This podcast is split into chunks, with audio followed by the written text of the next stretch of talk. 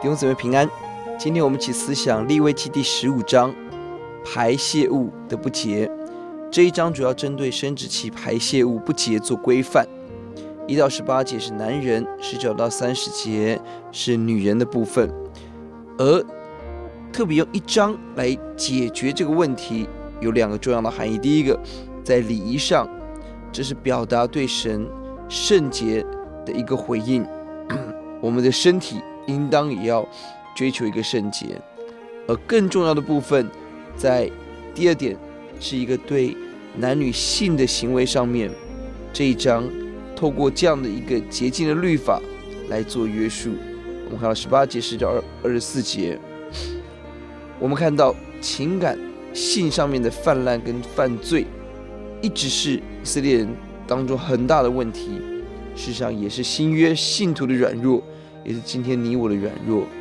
我们呼求神帮助我们，透过一个洁净的律法，重新的思想，重新的学习，什么是上帝所渴望、所要求的圣洁的律法。这样经文的要节在第三十一节，你们要这样使以色列人与他们的罪污污秽隔绝，免得他们玷污我的帐幕，就因自己的污秽死亡。在这里提醒我们，我们要远离罪恶有两个重要的原因。第一个，当我们是污秽的时候，我们会把污秽带进教会，污秽神的教会。这里我们要很注意。第二，神是忌邪的神，而我们因着这样的罪恶会死亡。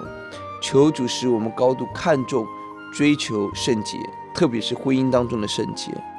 我们一起来祷告，主耶稣，呼求你帮助我们。哦，主要，让我们生命当中的不洁被你除尽，可以让我们生命当中的错误的在我们心里头，哦，主啊，那个错误的情感观被你自己改换一新。